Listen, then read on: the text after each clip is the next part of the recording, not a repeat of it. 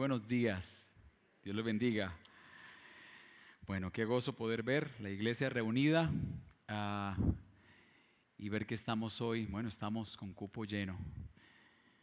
La recomendación sigue estando en pie, mis hermanos. Si usted de pronto no le gusta esperar a que los niños vayan a clase para tomar su silla, entonces le recomendamos que venga a la primera celebración a las 9 de la mañana. ¿Está bien? Pero bueno, sigue siendo un gozo poder reunirnos juntos y honrar el nombre del Señor a través de las canciones, de orar juntos, de escuchar la palabra del Señor y todo lo que hacemos en nuestra celebración de adoración. Hoy vamos a estar yendo a nuestro texto de predicación que sigue siendo Hechos capítulo 2 y quiero pedirle que por favor usted abra su Biblia en Hechos capítulo 2 y vamos a estar leyendo desde el versículo 44 hasta el 47. Si lo encontró y le es fácil a usted ponerse de pie, le pido que por favor lo haga y vamos a estar leyendo juntos.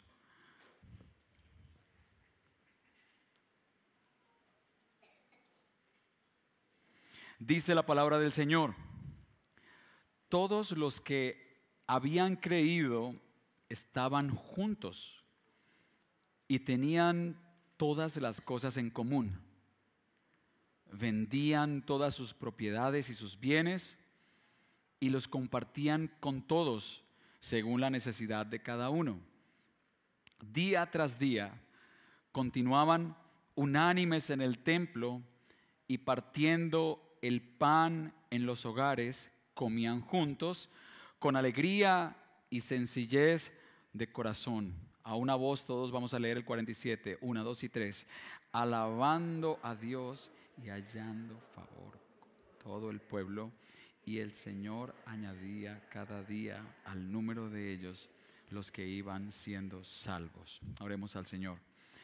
Padre, te damos gracias en esta mañana por tu palabra, gracias por el privilegio que nos das de acercarnos como tu pueblo a tu presencia, para adorarte, para alabarte para disfrutar de la comunión que Cristo ganó para nosotros en la cruz del Calvario, de esa cercanía delante de un Dios tan grande y poder, Señor, celebrar esta realidad. Gracias, Señor, por la comunión que nos permites tener entre nosotros.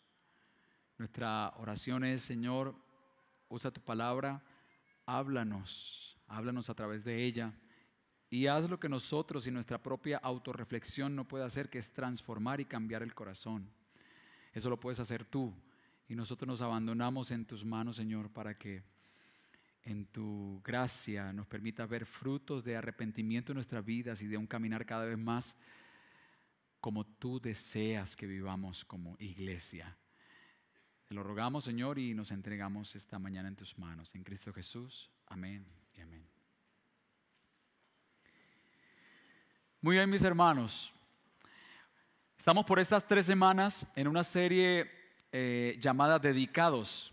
Y esta serie nos va a dejar ver las cosas a las que la iglesia primitiva se dedicaba y cómo nosotros también como iglesia Redil del Sur hacemos eco de esto que la iglesia hizo en su momento. Es decir, no estamos haciendo nada nuevo ni queremos hacerlo. Una de las cosas que el pastor Jairo nos dijo el domingo pasado es que no queremos innovar, sino que simplemente queremos tener un pie o nuestros pies en el pasado y nuestra mira en el futuro, pero realmente nosotros no estamos haciendo nada nuevo. Esta palabra eco nos va a funcionar también como una sigla para saber a qué nos estamos dedicando como iglesia. Yo creo que eh, la gran mayoría pudiéramos recordar tal vez de qué se trata esta, esta sigla, ¿verdad? La E quiere decir enseñanza apostólica, la C que corresponde a la predicación de hoy quiere decir comunión y finalmente la O, que querrá decir oración, que son las tres cosas a las que como Redil del Sur nos continuaremos dedicando, ¿verdad? Entonces la semana pasada vimos dedicados a la enseñanza apostólica y hoy nos corresponde hablar entonces de la comunión. Estamos dedicados a la comunión, ¿ok? Entonces para esto voy a estar desarrollando tres grandes puntos hoy tres grandes puntos. Nuestra ruta de estudio va a ser cuál es la naturaleza de la comunión bíblica. Segundo, cuál es la expresión de la comunión bíblica o la comunión cristiana. Y finalmente veremos cuál es la forma en que vivimos la comunión aquí en el Redil del Sur y cómo nosotros, como hemos venido diciendo, hacemos eco de esta realidad. Entonces empecemos por el primer gran punto de hoy, la naturaleza de la comunión bíblica. ¿Dónde nace? ¿Sí? ¿Cuál es el principio generador? ¿Cuál es la razón de ser de la comunión bíblica? Y para hablar de esto tenemos que comenzar con el ser de Dios. El ser de Dios. Fundamentalmente la comunión la encontramos en el ser de Dios. En Dios se encuentra el comienzo de la comunión porque Dios es un Dios trino. Es un Dios que tiene comunión consigo mismo. Y la doctrina de la Trinidad nos habla de un Dios que existe en tres personas y cuya comunión es perfecta. De hecho, hay varios pasajes en la palabra donde usted va a encontrar que Cristo describió la comunión de la Trinidad y uno de ellos es en Juan capítulo 17, versículo 24. Permítame leerle lo que dice. Dice en Juan 17, 24, Padre, quiero que los que me has dado estén conmigo donde yo estoy, que vean mi gloria, la gloria que me has dado porque me amaste desde antes de la creación del mundo. Entonces vemos de entrada que la comunión es preexistente. ¿Por qué? Porque la comunión estuvo en Dios desde el principio, en la Trinidad. Cristo, el Padre y el Espíritu Santo siempre han tenido comunión, siempre. Michael Reeves dice, de esta manera, habla acerca de la comunión trinitaria de esta manera. Dice, antes de que nada fuera creado, Dios amaba a su Hijo en su Espíritu Santo. Entonces nosotros em, conocemos el concepto de Trinidad, ¿cierto? Ahora la Trinidad es un misterio, es algo que nosotros no podemos comprender de manera exhaustiva. Si usted va a tratar de comprenderlo, no va a poder porque es insondable y sigue siendo un misterio. Ahora, no es un enigma, no es algo con lo que usted se estrella y, como que ahí dejemos eh, el conocimiento allí porque nos fue revelado. A nosotros la Trinidad nos fue revelada, pero no podremos tener una comprensión exhaustiva de ella. Sin embargo, hay algo que sí podemos saber y que la Trinidad nos deja ver y es que en Dios mismo existe unidad perfecta y diversidad. Que en Dios existe una comunión perfecta. ¿Está bien? Entonces la naturaleza de la comunión empieza en el ser de Dios, pero no se queda allí, sino que la naturaleza de la comunión bíblica también la encontramos también en la obra de sus manos, porque Dios, como ser trinitario, expresa su pluralidad en las cosas que Él ha creado, en la creación. Escuche bien, Dios comparte su comunión con las cosas creadas. La pluralidad de la imagen de Dios se refleja fundamentalmente en las relaciones humanas que Él estableció desde el principio. Dios decide crear al ser humano. En Génesis 1.27 dice, varón y hembra los creó. ¿Cierto? Y es en este contexto donde usted más atrás va a encontrarse que el Señor cuando crea todas las cosas se halla con que hay algo que no está bueno, que no es bueno. No es bueno que el hombre esté solo, ¿verdad?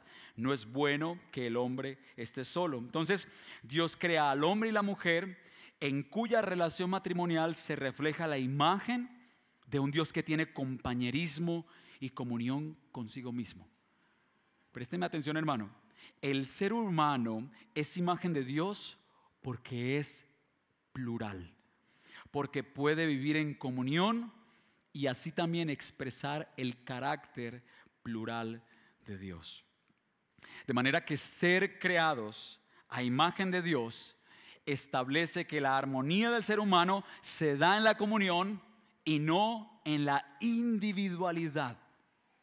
Escuche bien esto. Ser creados a imagen de Dios establece que la armonía del ser humano se da en la comunión y no en la individualidad.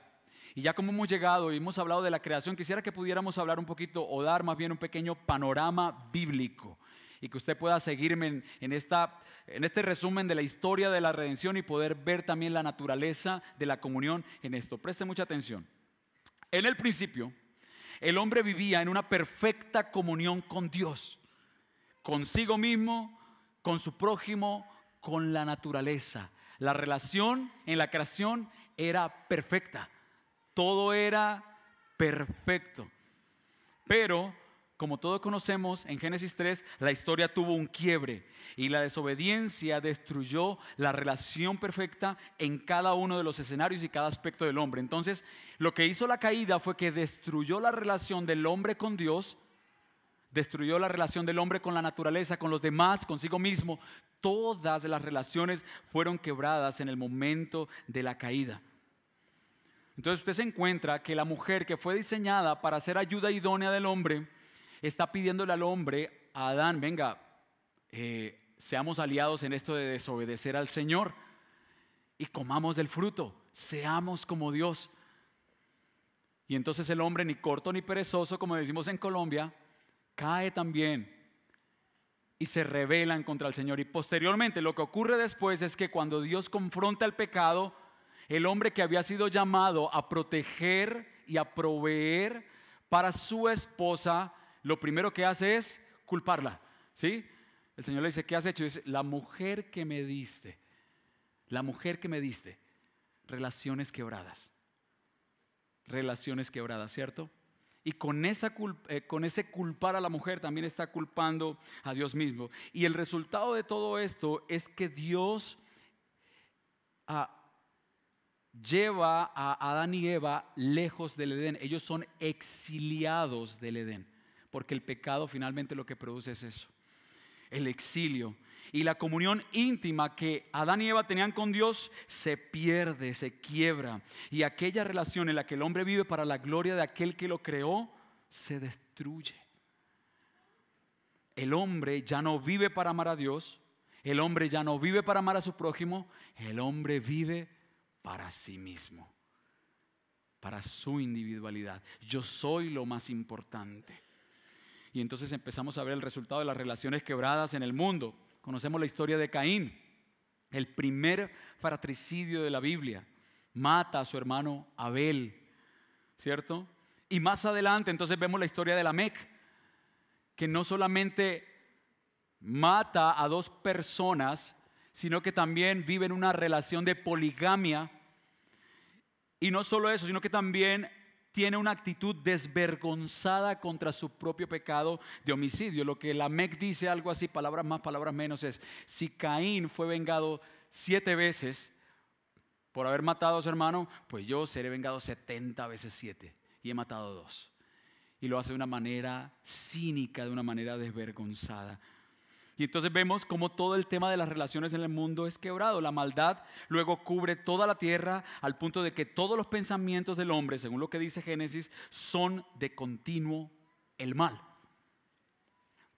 Y en esta y en este escenario, en este panorama, solo quedaba una persona que no había fallado y quien sería la única esperanza de restauración de la comunión. ¿Quién? El Dios Trino el Dios Trino. La naturaleza de la comunión bíblica, mis hermanos, también no solo la encontramos en el ser de Dios y en la creación, sino que también la encontramos en el plan redentor de nuestro Dios. ¿Cómo así? Permítame continuar. Porque más adelante Dios escoge a Noé y a su familia para repoblar en la tierra un pueblo para sí. Pero todos conocemos la historia. Noé y su familia fallan. Y Cam termina deshonrando a su padre viéndole desnudo y burlándose de él. Pero entonces luego Dios escoge a Abraham con quien sella un pacto de bendecirle con una gran simiente y dijo, y a través de esta simiente quiero bendecir toda la tierra, quiero bendecir al mundo.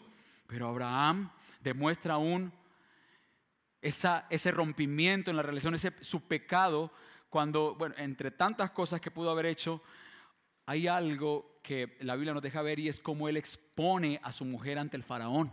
¿Recuerdan la historia? dice, ¿ella quién es? Ella es mi hermana. Y el faraón luego es reprendido por el Señor. pero Dios protege a la esposa de Abraham. Y luego más adelante entonces el nieto, el nieto de Abraham, Jacob, engaña a su propio padre Isaac, se burla de él. Se coloca eh, piel de oveja es, ¿cierto? Para confundir a su padre. Y más adelante entonces los hijos de Jacob van a vender a su hermano por envidia. Y así a través de toda la historia de la palabra usted se va a encontrar con relaciones quebradas, con comunión quebrada, el efecto del pecado en la comunión. Pero la promesa de Dios de tener un pueblo suyo que viva para su gloria permanece. Y entonces Dios llama a Moisés a una relación con él para salvar a un pueblo. Y escuche, porque esto es hermoso. Dios llama a Moisés porque, y, el propósito de esto es que Dios quiere habitar en una comunidad en su pueblo y tener con ellos una relación cercana y que ellos a su vez a través de sus relaciones reflejen el carácter del Dios a cual ellos pertenecen. Relaciones restauradas. El propósito de Dios es restaurar la comunión a través del plan redentor. Y entonces Dios al pueblo les da los diez mandamientos. ¿Recuerda los diez mandamientos? Los cuatro primeros en relación con Dios restaurando la relación con, el Señor. No vas a tener dioses ajenos delante de mí, no te vas a hacer imagen alguna para adorar, no usarás mi nombre en vano, te vas a acordar de mi día para santificarlo. Y luego los seis siguientes es en relación con las demás personas porque Dios quiere que el pueblo le honre a Él teniendo buena comunión entre sí. No matarás, no hurtarás, no dirás falso testimonio, honrarás a tu padre y a tu madre. Y todos estos mandamientos nos dan como una digamos, como un panorama de cómo eran las cosas en el Edén. ¿sí? Porque en el Edén no había idolatría, no había homicidio, no había adulterio, no había... Porque todas las, todas las comuniones o las relaciones eran perfectas. Sin embargo, el pueblo de Israel no puede cumplir los diez mandamientos. No los puede cumplir. De hecho, la historia de Israel continúa porque el pueblo de Israel continúa pecando y David, aquel hombre que es el rey más prominente de Israel, un hombre conforme al corazón de Dios, mató, cometió adulterio y mintió. Más adelante su hijo Salomón apostató, tuvo mil mujeres, esclavizó a parte de su propio pueblo, de hecho y los demás reyes, cuando usted ve la historia de los reyes, por más buenos que fueran, estos reyes pecaron contra Dios y contra su prójimo. Y todo esto termina de nuevo en lo mismo, en el exilio del pueblo de Dios. El primer pecado produjo el exilio de Adán y Eva del jardín del Edén. Ahora, toda la historia del pueblo de Israel y su pecado termina en el exilio. Ahora los Babilonia será la que tome a, este pueblo, ¿verdad? El pueblo del Señor, Babilonia, Siria, los medopersas el pueblo exiliado. Y luego usted se encuentra con un panorama desolador porque hay alrededor de 400 años en los que Dios guarda silencio para con el pueblo de Israel. Y el silencio, mis hermanos, es lo contrario a la comunión. Si usted quiere saber qué tan íntima o qué tan buena comunión tiene usted con su esposa, con sus hijos, con cualquier persona de la iglesia, piensen qué tanta, qué tan buena es la comunicación que usted tiene con él o con ella, qué tan íntimas son sus conversaciones. O tal vez nuestras relaciones y nuestra comunicación está eh, disfrazada de lenguaje formal, pero siguen siendo conversaciones superficiales. Bueno, el Señor guardó casi 400 años de silencio con el pueblo de Israel. Y el silencio, mis hermanos, es lo opuesto a la comunión. Pero aquí es donde nace la esperanza, porque luego de repente aparece Jesús en la historia y quien de manera bella sería descrito en el Evangelio de Mateo, según la profecía de Isaías, como el Emanuel. Emanuel, que significa Dios con nosotros. Ahora, un Dios con nosotros literalmente. Literalmente porque Dios se encarga para tener comunión con nosotros en forma humana, ¿cierto? Y el propósito de la muerte de Cristo y su resurrección es restaurar las relaciones, otra vez, que fueron quebradas en el Edén. Nuestra relación con Dios y nuestra relación con los demás. Ese es el propósito. La iglesia de Cristo, mis hermanos, surge como un retrato todavía incompleto, pero un retrato de lo que ocurrió en el Edén. Relaciones sanas, relaciones restauradas. La iglesia tiene comunión plena con Dios por medio de Cristo y en sus relaciones interpersonales refleja la comunión que Dios tiene consigo mismo porque ella, o sea, nosotros, la iglesia, es la imagen de Dios. Tito 2.14 dice, Él se dio por nosotros para redimirnos de toda iniquidad y purificar para sí un pueblo para posesión suya, celoso de buenas obras. Qué bello esto. Y Juan 13:35 dice, en esto conocerán todos que son mis discípulos, si se tienen amor los unos por los otros. Porque finalmente para esto vino Cristo también en nuestras relaciones, en nuestra comunión, damos evidencia de que Cristo es nuestro Dios. Ahora, el ser de Dios entonces, como hablamos, nos habla de comunión, la creación nos habla de comunión y el plan redentor o el Evangelio nos habla de comunión. Ahora, al Cristo haber venido a la tierra y haber restaurado todas las cosas, la pregunta que, que surge aquí es, ¿cómo lucía en la iglesia primitiva la comunión cristiana. ¿Cómo se veía? Y eso es lo que el texto que acabamos de leer o que leímos al principio de la predicación nos deja ver. ¿Cómo luce?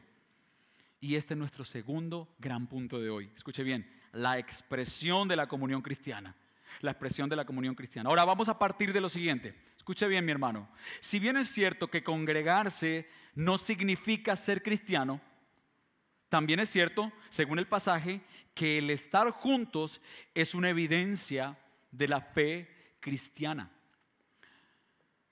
Es decir, nosotros no podemos creer que por asistir cada domingo y de hecho relacionarnos con nuestros hermanos y encontrar aquí ese calor humano y esa fraternidad, esto, este amor, que como lo hacemos cada domingo, entonces ya yo soy un creyente. No es así. Sin embargo, sin embargo, nos reunimos el domingo, escuche, porque lo que dice el verso 44, dice, todos los que habían creído estaban juntos. Entonces, una evidencia de la fe cristiana, una evidencia indiscutible, es que vamos a tener comunión. ¿Cómo sé yo que soy creyente? Entre las muchas cosas que pudiéramos decir, una de ellas es, tendrás comunión. Tendremos comunión. Nos amaremos. Viviremos la vida juntos. Entonces, ahora, ¿cómo se describe esa comunión? ¿Cómo se expresa esta comunión? Hay tres formas en la que en la iglesia primitiva se describía esta, esta comunión. Y la primera de ellas es, la comunión se expresa en el cuidado mutuo y generoso. La comunión se expresa en el cuidado mutuo y generoso. Dice el verso 44 y 45. Si por favor usted tiene su Biblia, yo le quiero pedir que podamos estar leyéndola allí juntos. Dice, todos los que habían creído estaban juntos y tenían todas las cosas en común. Vendían todas sus propiedades y sus bienes y los compartían con todos según la necesidad de cada uno. La comunión otra vez se expresa en el cuidado mutuo y generoso. Ahora, este pasaje que estamos leyendo no nos está hablando de un comunismo temprano. No nos está hablando, ah, es que este, el modelo comunista tiene su argumento en la misma palabra del Señor. No se trata de eso, porque por varias razones. Primero, porque esto fue un resultado voluntario. Había algo que ocurrió en el corazón de la iglesia que hizo que tuvieran carga por las necesidades del otro y lo hacían voluntariamente. Ahora, en la historia, usted se va a encontrar de que no hay evidencia de que eso haya, de que esto de vender las propiedades haya perdurado a lo largo de la historia de la iglesia. Entonces no podemos hablar de que esto es, este es el fundamento del comunismo, no lo es. Y lo último es que la iglesia en Jerusalén finalmente tuvo problemas económicos.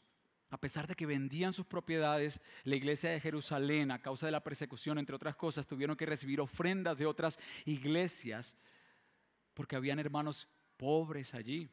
Pero hay algo de lo que sí nos está hablando este pasaje, mis hermanos, y es acerca de lo que ya hemos mencionado, el cuidado mutuo y generoso que la iglesia practicaba. Los creyentes estaban pendientes de cuáles eran las necesidades vitales que tenían los hermanos, ¿sí? Unos y otros estaban pendientes de qué faltaba para lograr suplirlo.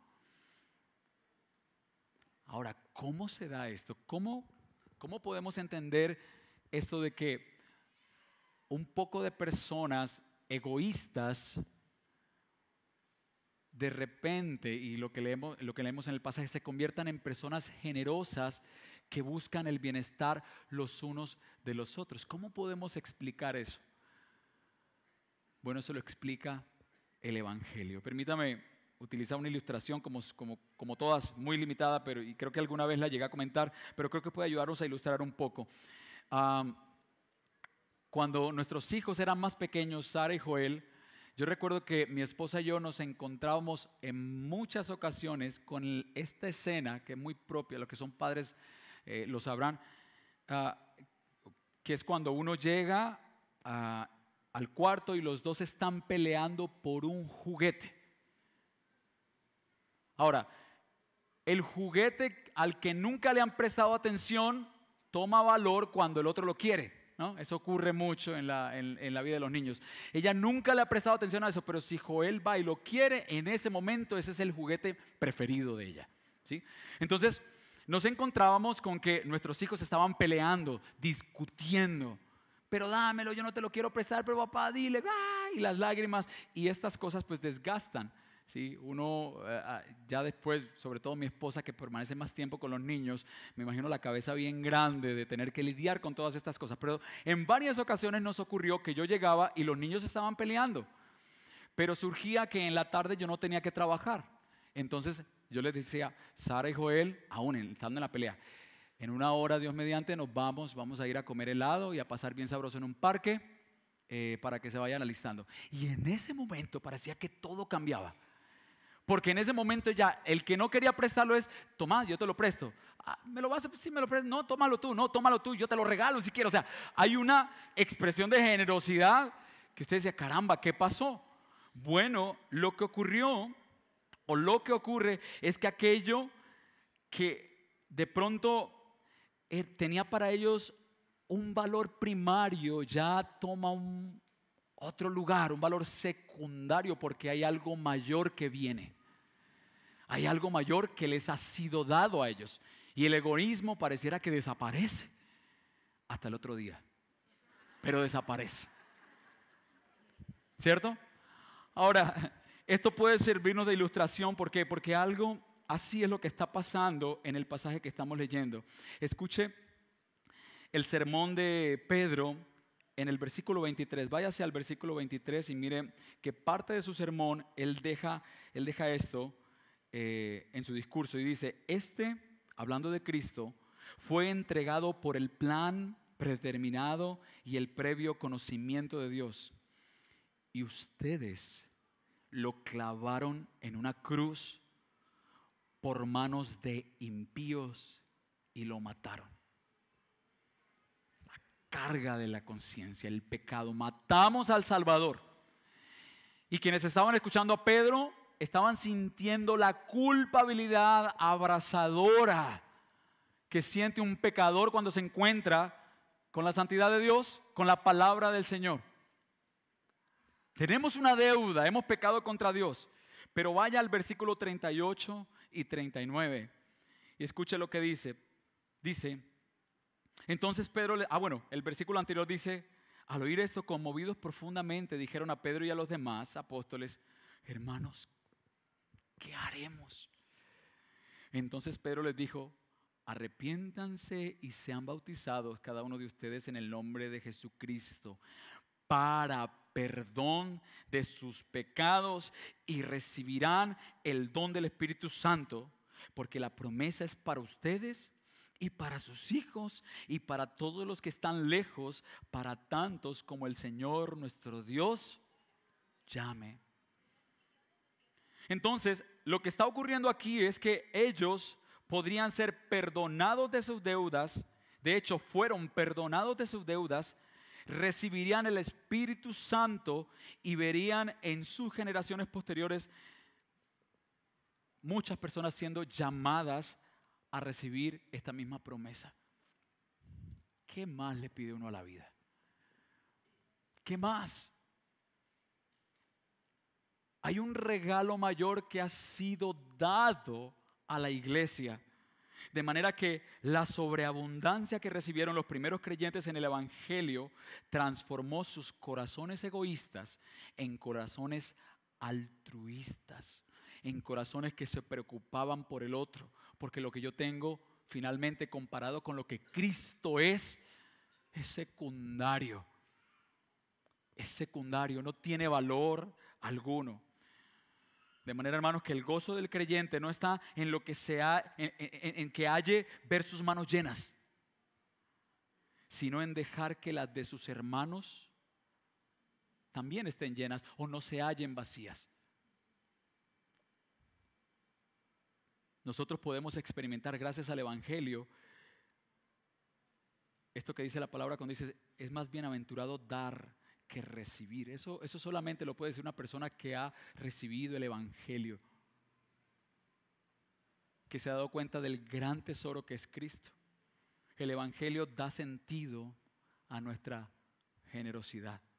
Ahora, el cuidado no es solamente un asunto de dinero, no es solamente pensar en que si yo no tengo recursos materiales, entonces no puedo atender las necesidades del otro. No, porque es un asunto de tiempo también. Es un asunto de atención. Es un asunto de acompañamiento, de tolerancia, de dar perdón, de llevar las cargas los, unos de los otros, de orar los unos por los otros. Alguna vez leí que no hay persona más miserable en la tierra que aquel que no tiene a nadie que ore por él. Y cada uno de nosotros, mis hermanos, si usted mira a su alrededor, cada uno de nosotros tenemos alguna necesidad. Pero déjeme decirle, Dios ha dispuesto la iglesia para suplir esta necesidad. Dios ha dispuesto a la iglesia para suplirla. La segunda forma en que se expresa la comunión, o que se expresa, sí, se expresa la comunión en la, en, la iglesia, primitiva, es en la adoración comunitaria. Vamos juntos al versículo 46 primera parte y primera parte del 47 también, dice, día a día continuaban unánimes en el templo y partiendo el pan en los hogares, comían juntos con alegría y sencillez de corazón. 47 dice, alabando a Dios y hallando favor con todo el pueblo. Continuaban unánimes en el templo. Y más adelante dice, y alabando a Dios. Los domingos, mis hermanos, ocurre, ocurre el bello encuentro de Dios con su pueblo, del pastor con sus ovejas. Cada domingo nosotros tenemos una cita con nuestros hermanos y juntos tenemos también una cita con nuestro Dios. Mi asistencia el domingo no está orientada a un encuentro personal con Dios. Si usted quiere tener un encuentro personal, usted tiene el cuarto de su casa, tiene su vida privada para tener esa comunión privada. Pero cuando nosotros venimos el domingo en ese día del Señor, la pluralidad y el compañerismo es lo que da forma a nuestra adoración. Es parte vital de nuestra adoración. Compañerismo, comunión. Matt Merker lo describe en su libro La adoración en comunidad de la siguiente manera. Escuche lo que dice este escritor. Dice, si esperamos encontrar la presencia de Dios cuando vamos a la iglesia, debemos esperar encontrarlo en y con los demás, en lugar de encontrarla principalmente en nuestros propios sentimientos e intuiciones personales. Una reunión de la iglesia no es principalmente el lugar para que yo tenga un momento de tranquilidad privado y mejorado. Es más bien el lugar para encontrarme con Dios al congregarme con su pueblo lleno del Espíritu.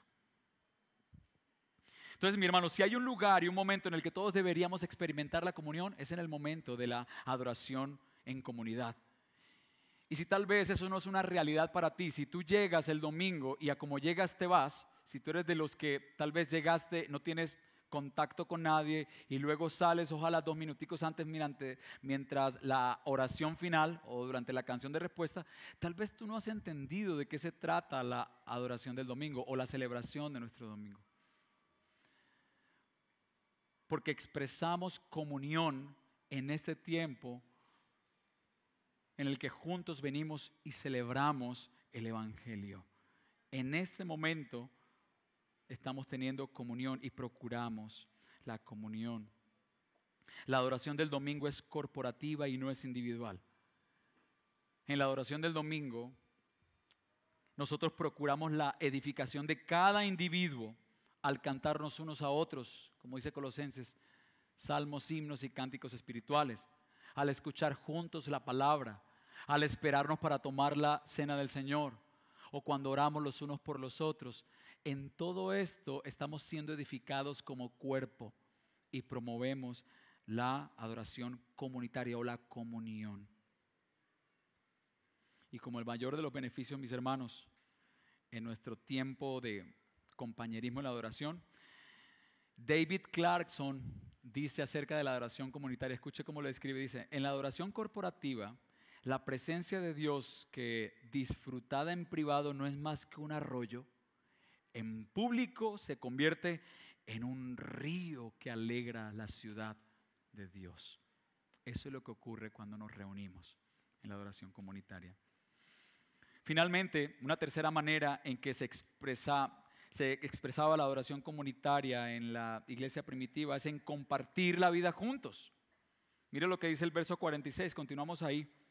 Día tras día continuaban unánimes en el templo y partiendo el pan en los hogares, comían juntos con alegría y sencillez de corazón. Entonces, no es solo en el templo, es en las casas también. Ahora, los judíos tenían como costumbre una gran hospitalidad. Se cree que los judíos, cuando habían fiestas anuales que se hacían en Jerusalén, un judío recibía a personas que venían de otros lugares, los recibían y debían darle hospedaje y comida. Y no era permitido que se les cobrara por eso. Entonces las personas llegaban de afuera y tú disponías de un espacio en tu casa para recibir huéspedes y le atendías. ¿sí? Ahora, ¿qué hicieron los cristianos? La iglesia primitiva lo que hizo fue que aprovechó esto y dijo, bueno, ¿por qué no, en vez de hacerlo eventualmente, ¿por qué no lo hacemos más común entre nosotros? ¿por qué no lo hacemos más a menudo? Y la iglesia empezó a experimentar la comunión todo el tiempo. Cuando usted lee el texto, usted se da cuenta de que era algo que se hacía todo el tiempo. Permanecían unánimes, ¿cierto? Ahora nosotros hemos tenido oportunidades de recibir personas de afuera. Cuando hemos tenido eventos como Muestra Cristo, tal vez como el evento de consejería anual que hacemos en nuestra iglesia, Tal vez usted ha tenido la oportunidad de recibir personas de afuera. Y si usted le tocó como a mí, la primera vez, como era extraño, yo decía, ¿cómo así que recibir personas que no conozco de otro lugar a recibir en mi casa? Seguramente usted lo hizo como yo y se llevó las alcancías, los marranos y los aseguró en un lugar porque uno no conoce a nadie. ¿Cierto? Pero finalmente, ¿qué quedó de eso? Nosotros hemos recibido tres veces familias en, nuestra casa en estos eventos y han quedado relaciones hermosas nos hemos dado cuenta de que los creyentes fieles no solo habitan en nuestra iglesia, creyentes amorosos, creyentes que, son dignos de confianza. Vivimos en una burbuja, mis hermanos. Sin embargo, no solamente este escenario donde nosotros experimentamos la comunión, pero también en nuestra vida cotidiana, compartimos la vida juntos compartimos lo que tenemos. Sea poco o sea mucho, nosotros deberíamos abrir la puerta de nuestra casa y experimentar esto de compartir con alegría y sencillez de corazón, como dice el texto, ¿cierto? Ahora, no es solamente compartir comida, nosotros, y creo que la comida tiene su, su lugar, pero también es compartir las realidades que vivimos realidades que tal vez tú no vas a conocer hasta que tengas un tiempo en casa con esa persona. Porque si bien es cierto, aquí tenemos comunión y ahorita al final de, la celebración nos abrazamos y nos decimos, bueno, ¿cómo estás? Y nos actualizamos un poco. Solo cuando tú estás en las casas y comparte la vida juntos te das cuenta de cuáles son las necesidades que la persona tiene, de cuáles son las alegrías que la persona está celebrando, de cuáles son las batallas que estamos teniendo con nuestros hijos, de cuáles son los asuntos emocionales con los que hemos venido batallando todo este tiempo. ¿Cierto? Cuando compartimos tiempo juntos, cuando oramos, cuando lloramos juntos, cuando nos reímos, cuando cantamos juntos, estamos compartiendo la vida. Y estamos teniendo comunión. Y esto debería animarnos a nosotros a procurar tiempos en semana, no solamente lo que ocurre acá en, el, en, en nuestro auditorio, ¿verdad? sino buscar tiempo entre semana para tener comunión. Entonces esas fueron, eran las tres maneras en que se expresaba la comunión en la iglesia primitiva. Primero en el cuidado generoso, segundo en la adoración comunitaria y finalmente en el compartir la vida juntos. Ahora traigámoslo acá. ¿Cómo la iglesia, el redil del sur, vive la comunión? ¿Cómo la iglesia, nosotros expresamos estas realidades y hacemos eco de eso que vivió la iglesia hoy por hoy. Hay algunas cosas que van a ser nuevas, que seguramente para ustedes como eh, nuevos, sí, y, y tienen algunos cambios, pero quisiera que pudiéramos verlo. Nosotros vivimos la comunión de tres maneras. Primero, vivimos la comunión en la adoración comunitaria también. Es decir, nosotros, mis hermanos, no diseñamos nuestras reuniones para facilitar la adoración privada. Eso es algo que nosotros no queremos hacer. Y tal vez usted ha sido eh, detallista y se ha dado cuenta de que en las últimas reuniones, por ejemplo, las luces han estado encendidas en el tiempo de la adoración, ¿cierto? La adoración congregacional, nosotros hemos entendido de que no es algo que es anónimo, no es algo que es privado la adoración es comunión. De hecho, no tenemos ningún problema. Yo quisiera que usted no se sintiera como presionado a tener que mantener los ojos cerrados cada vez que adora. Hermano, ábralos y vea las caras de otros mientras adoran. Vea la actitud de otros mientras levanta sus manos, porque a veces eso nos ministra mucho más. Ver que hermanos que están pasando por sufrimiento, aún así levantan su mano y el Espíritu Santo en ellos hace que puedan levantar su mano gozosamente y adoren al Señor. Eso nos ministra mucho. No tengan miedo en abrir sus ojos y en ver lo que está ocurriendo durante el tiempo de canto congregacional. Nosotros como iglesia también hemos procurado que el sonido facilite el escucharnos unos a otros. Tal vez para usted, si se acerca mucho, si está muy al frente, a usted le va a sonar muy fuerte. ¿sí? Entonces yo le recomiendo, si usted, es muy sensible, hágase en la parte de atrás. Estamos procurando de que el sonido sea envolvente, pero que también promueva el canto congregacional. Eso es lo que queremos con el sonido. ¿Está bien? También queremos que las canciones sean generacionales. Nosotros cantamos himnos muy antiguos con, el que nuestros abuelos fueron bendecidos y hoy por hoy nos bendicen demasiado. Pero también cantamos canciones de los 90, de los 2000, muy bonitas que nos bendijeron mucho. También cantamos canciones contemporáneas, muy lindas como las que aprendimos hoy, Haznos Uno, una bella canción. Y también cantamos canciones nuestras. Entonces usted se va a encontrar de que hay variedad porque estamos pensando en comunidad. No estamos pensando en el gusto de una sola persona, estamos pensando en la iglesia. Estamos pensando en la iglesia. Ahora también pensamos en canciones que sean fáciles de cantar. Que a la iglesia le quede fácil que la rítmica de la canción no termine un hermano enredando su lengua, sino que sea fácil de cantar. Que sean tonalidades medias para que la iglesia pueda cantarlo también más fácilmente. Las aplicaciones de la predicación.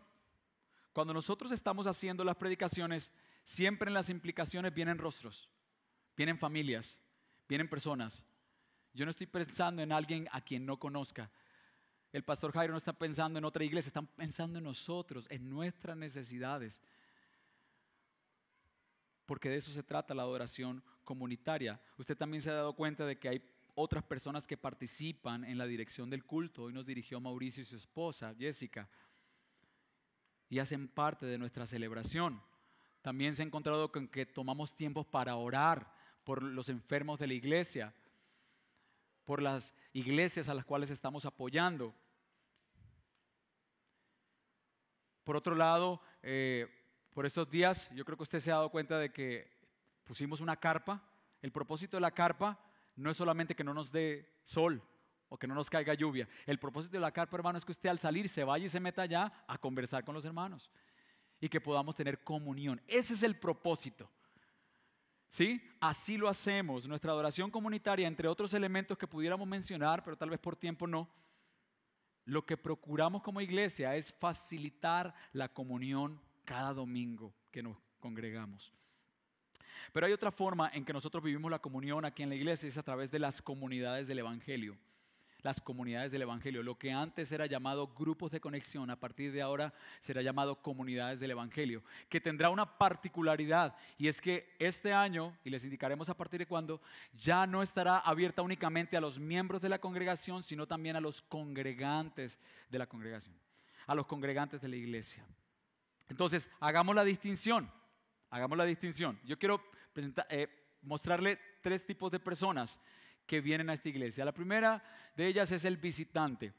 El visitante es una persona que viene a la iglesia y que está conociendo la iglesia, que está conociendo la liturgia, está conociendo la dieta que tenemos como, como iglesia, la exposición bíblica. Entonces nosotros recomendamos que estas personas estén entre nosotros por unos tres a seis meses y que conozcan la iglesia y que sepan qué predicamos, cómo lo hacemos. Y entonces después esta persona cuando yo dice, ¿sabes qué? Yo ya quiero echar raíces acá. Entonces ya esta persona empieza a hacer el proceso para convertirse en miembro. Y el primero de ellos es hacer el curso de fundamentos. Cuando una persona ya ha hecho el curso de fundamentos, nosotros entendemos que ya no es un visitante, sino que es un congregante, una persona que quiere estar entre nosotros y que va camino al matrimonio con el Rey del Sur. ¿Sí? que va camino a estar con nosotros. Eso es un congregante. Quiere ser parte de la iglesia y va en camino hacia allá. Ahora, un miembro ya es una persona que hizo fundamentos, que ya es bautizado y que hizo también el curso de membresía y dijo, ¿sabes qué? Ya, hasta aquí duró nuestro noviazgo, yo quiero casarme contigo. Iglesia. Quiero que tengamos un compromiso. Entonces, quiere ser parte de la membresía, quiere ser cuidado y quiere cuidar a otros y quiere participar también en las, en las decisiones que tenemos como iglesia. De manera que ahora los grupos o las comunidades del Evangelio ya no solamente participaremos los miembros, sino que también está abierto a congregantes. Si usted quiere ser parte de una comunidad del Evangelio, entonces mi hermano, es hora de empezar a hacer fundamentos. ¿Está bien? Ahora, esta comunidad del Evangelio no solamente está abierta a congregantes, sino que también están sectorizadas.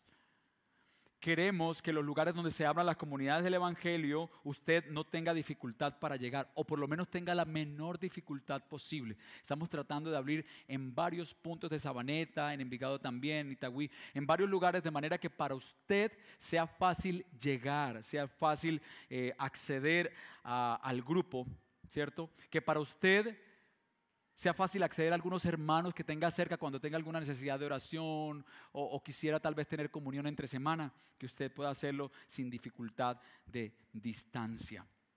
Pero también las comunidades del Evangelio son heterogéneas, heterogéneas. Queremos que las reuniones estén compuestas por jóvenes, eh, personas solteras, por matrimonios, por mujeres solas también. Queremos que hayan varios tipos de personas antes lo hacíamos eh, solo matrimonios, o solo hombres, o solo mujeres. No creemos que estaba mal hacerlo, pero creemos que esta es una mejor forma de hacerlo. Una mejor manera de hacerlo y creemos que esto representa mejor el espíritu del Evangelio. Gálatas 3:28 dice, no hay judío ni griego, no hay esclavo ni libre, no hay hombre ni mujer, porque todos son uno en Cristo Jesús. Entonces creemos que una comunidad del Evangelio heterogénea expresa mejor el Evangelio.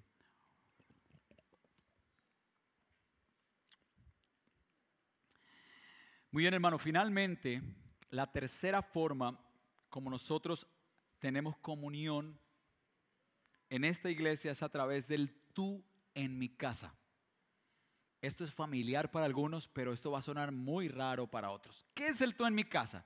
El tú en mi casa es algo que vamos a empezar a promover entre la iglesia y es que el domingo antes de, nuestras, eh, de nuestra celebración de la Cena del Señor, nosotros le vamos a animar a usted a que usted invite a una familia o a una persona después de la celebración y que tengan tiempo de comunión, de que lo invite a almorzar, por ejemplo. ¿sí?